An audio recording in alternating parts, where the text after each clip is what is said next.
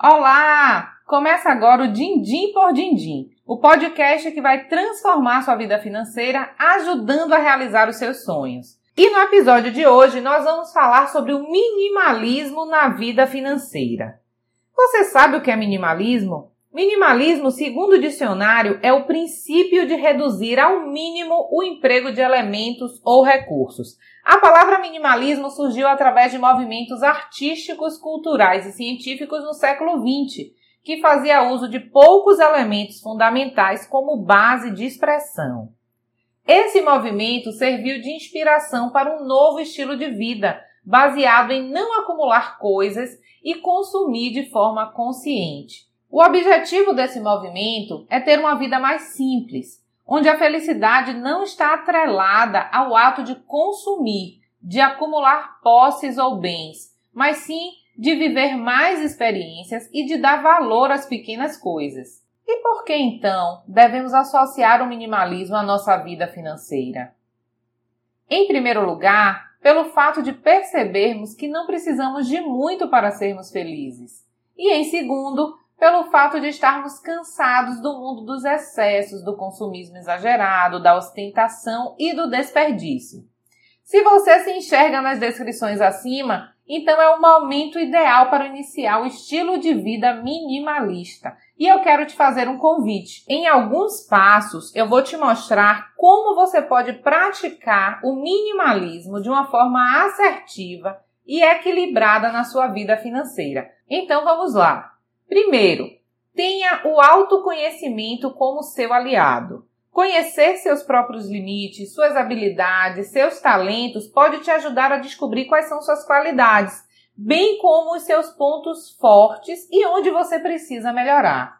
Olhar para dentro de si e perceber quais são as suas ações e onde elas vão te levar vai te ajudar muito na sua relação com o mundo financeiro. Para tomarmos as melhores decisões financeiras, precisamos compreender como nós enxergamos a vida, quais são as nossas prioridades, o que é que nós almejamos para o futuro. Em segundo lugar, você precisa mudar hábitos negativos. O hábito é uma rotina de comportamento que se repete regularmente ele faz parte das nossas vidas e nos ajuda muito na nossa rotina do dia a dia. Porém, nem todo hábito é positivo. E aqui é o X da questão. Existem hábitos extremamente negativos e são eles que precisam ser mudados. Mudança de hábito não é fácil. Quando você tem um hábito financeiro ruim, você precisa se recondicionar. Quer saber como é que dá para se recondicionar? Liste três hábitos negativos que você quer mudar. Descubra de onde vêm esses hábitos, qual o sentimento que está atrelado a ele. Em seguida, controle os impulsos emocionais, analise a situação, reflita e só depois tome a decisão. Em terceiro lugar, consuma com consciência e equilíbrio. Consumir de forma mais consciente não implica em uma mudança tão brusca nas suas escolhas. Pode ser que você passe a comprar menos roupas, ou troque seu carro por um modelo mais simples, ou ainda opte por morar num apartamento menor, por exemplo.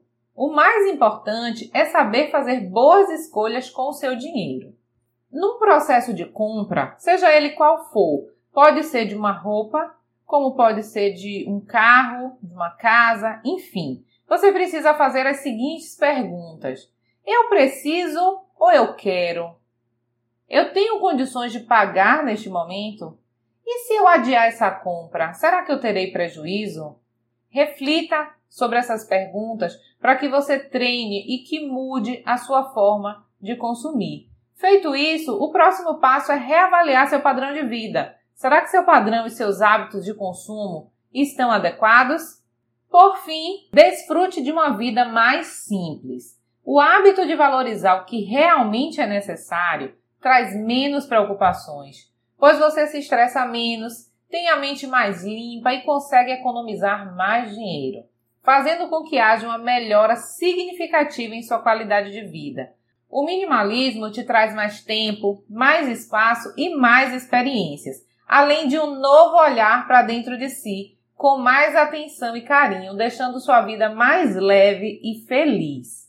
O estilo de vida minimalista, quando bem implementado, vai ser um forte aliado na construção da sua independência financeira. Vai te ajudar a consumir de forma mais consciente, cortar supérfluos, evitar o desperdício e te proporcionar grandes realizações de sonhos. Por isso, comece já! E se você quiser saber um pouco mais desse assunto, pode acessar o meu canal no YouTube, Cifrão Educação Financeira Lá tem vídeos gravados sobre esses e outros temas relacionados à área financeira, além do meu site cifrãoeducaçãofinanceira.com, onde também você encontra artigos relacionados à educação financeira. E nas minhas redes sociais você pode me seguir no Instagram juliana.barbosa.cifrão. Um abraço e até o próximo episódio!